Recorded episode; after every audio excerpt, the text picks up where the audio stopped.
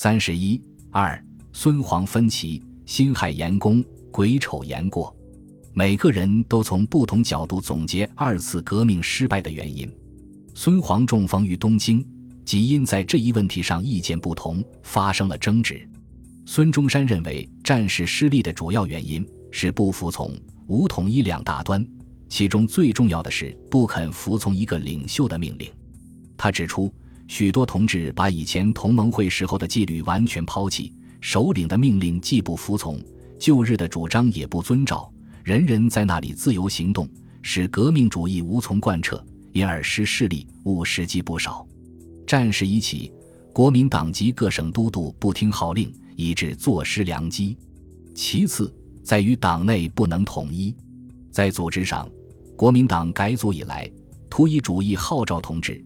但求主义之相同，不计品流之纯柔，故当时党员虽众，声势虽大，而内部分子意见分歧，步骤凌乱，既无团结自治之精神，复无奉令成教之美德，至党魁则等于傀儡，党员则有类散沙。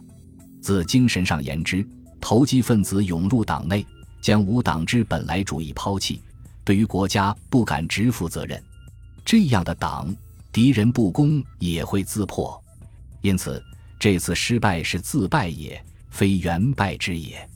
黄兴不同意孙中山的看法，他认为此不得已之战争，实原是破城之耳。战争失败的主要原因是革命党在各方面缺乏足够的准备。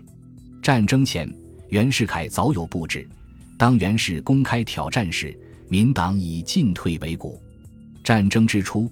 南京已非完全革命党的势力，在广东又有江孔殷、梁士一等走狗用金钱收买，军队不尽可靠，加之迫不得已仓促应战，遂至虎口失败，死战而不得上海，南京亦难于坚守。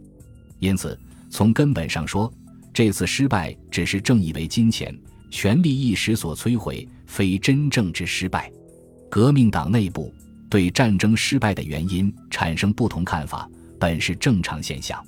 只要客观地总结失败的教训，痛定思痛，团结协力，共谋恢复，认识是不难统一的。但如果过多地追究个人的责任，陷入互相推诿的争执之中，则会适得其反。孙中山强调，宋案发生后，他即力主开战，但黄兴想以法律解决，以致贻误战机。战争发生，黄兴又以文不善容武，阻拦他亲统六师，官兵健康，使其正确策略得不到实行，结果错置稍乖，疑惑匪浅。孙中山还责备黄兴不坚守南京，贸然一走，三军无主，足以失败。黄兴身为三军主帅，对战争的失败理应负较大的责任。关于这一点，黄兴本人也不否认。他说：“南京失败。”地负责任，万恶所归，亦所甘受。但对孙中山一些过分的指责，黄兴也做了一些解释。他说，当时战争胜负未知，自己决定去南京代替孙中山指挥战斗。时钟爱先生愿刘先生已任大事，应当说孙中山对黄兴过分地指责是不正确的。这不但不能消除在癸丑之役中产生的不同意见。反而加深了彼此之间的隔阂。在这次争执之后，孙黄烈很显然，日本友人宫崎银藏在一九一三年九月间几乎每天往访孙黄，以缓和他俩对立。但两人各持己见，互不相让。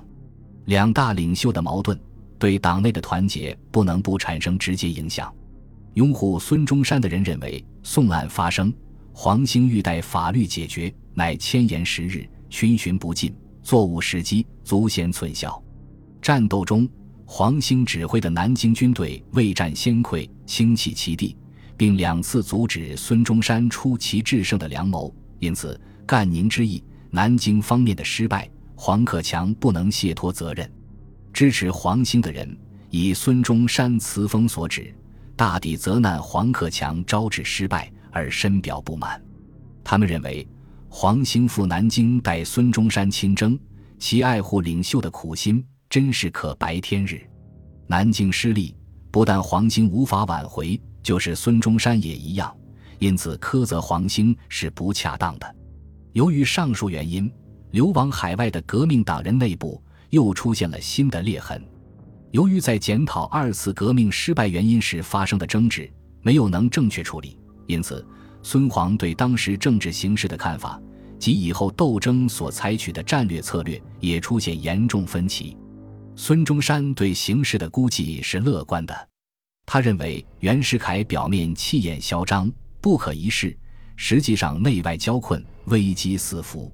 北有蒙古兵逼长城，西有回民接其关外，而宗社党亦蠢烟四动，图党被复个争权，时局若此，乌能久在。与此相反，革命党遭此失败，自表面观之，即党势力全归乌有。而实则内地各处其革命分子较之湖北革命以前不迟万倍，而袁氏之种种政策尚能力为民国创造革命党，因此在这种形势下，革命运动绝非极难。如果从现在准备，一两年中一定可以造成一番新的形势。孙中山号召革命党人，当此四方不敬之时，唯有聚精会神，一致猛进，持积极主义。共图三次革命，黄兴则认为革命党新败，袁世凯一时重兵，进步党又拥护他，正值盛时。更何况袁氏野心还未暴露，普通国民被袁氏政府之为共和招牌所惑，过于信任袁氏。在此形势下，如若再举，多数人不肯赞同，不免再败。再则二次革命时，革命党拥兵数万，可据之地不止一省，尚且失败。今天亡命海外，无持土一兵，安敢妄言激进？如果这时和袁硬拼，只能徒然白送了一些热血青年的性命，于是又无所补。因此，当前革命时机还未成熟，应从长远计议。他强调，今后非有社会真切之要求，绝不轻言国事。等待袁氏野心暴露，国民回头思念我们，拥护我们，我们再举一讨袁。只有这样才能成功。所谓蓄之久而发之暴也。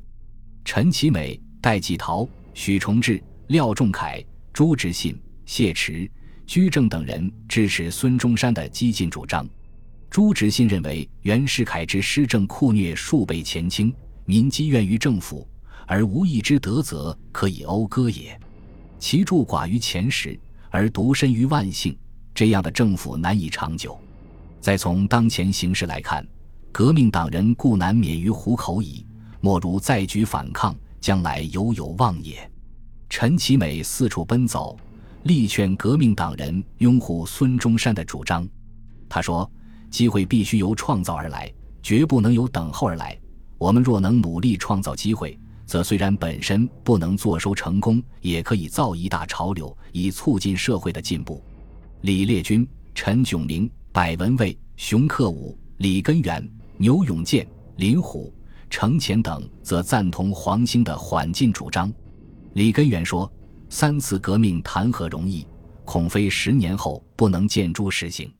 有主张极进者，以于观之，实无极进之余地。”陈炯明更激烈的批驳激进派是以冒进突击为能，对于昔年经过之困难毫不纪虑，而目无障碍，向必猛撞。待烂额而搏，尚不知反。其他人也觉得再举革命的时机尚未成熟，主张要过五年、十年再来筹备革命的事业。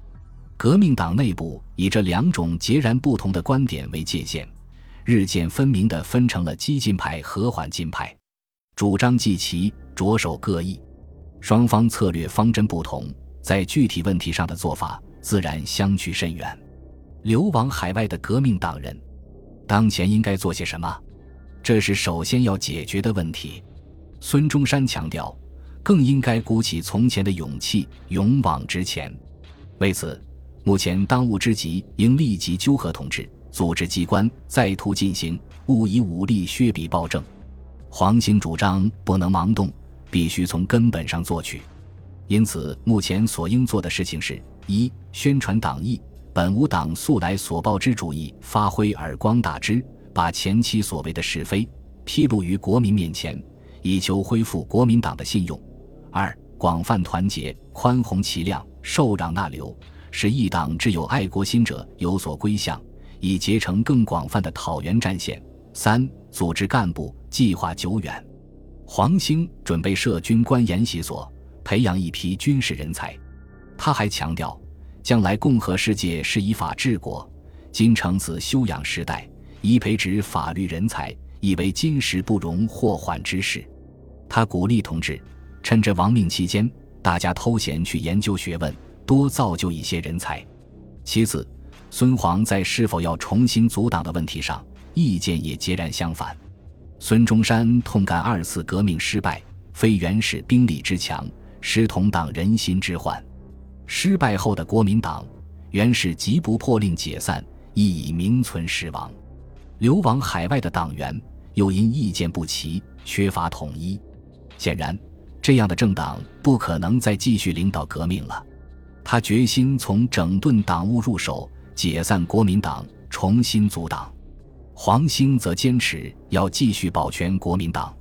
他说：“当时亡命日本的国民党员都是参加讨袁，且被通缉的，不应该这时对他们严加整肃，并劝孙中山不可因噎废食，使党有所分化。”而应从维持固有的党势入手，仍用旧党加以整理，力求扩充之。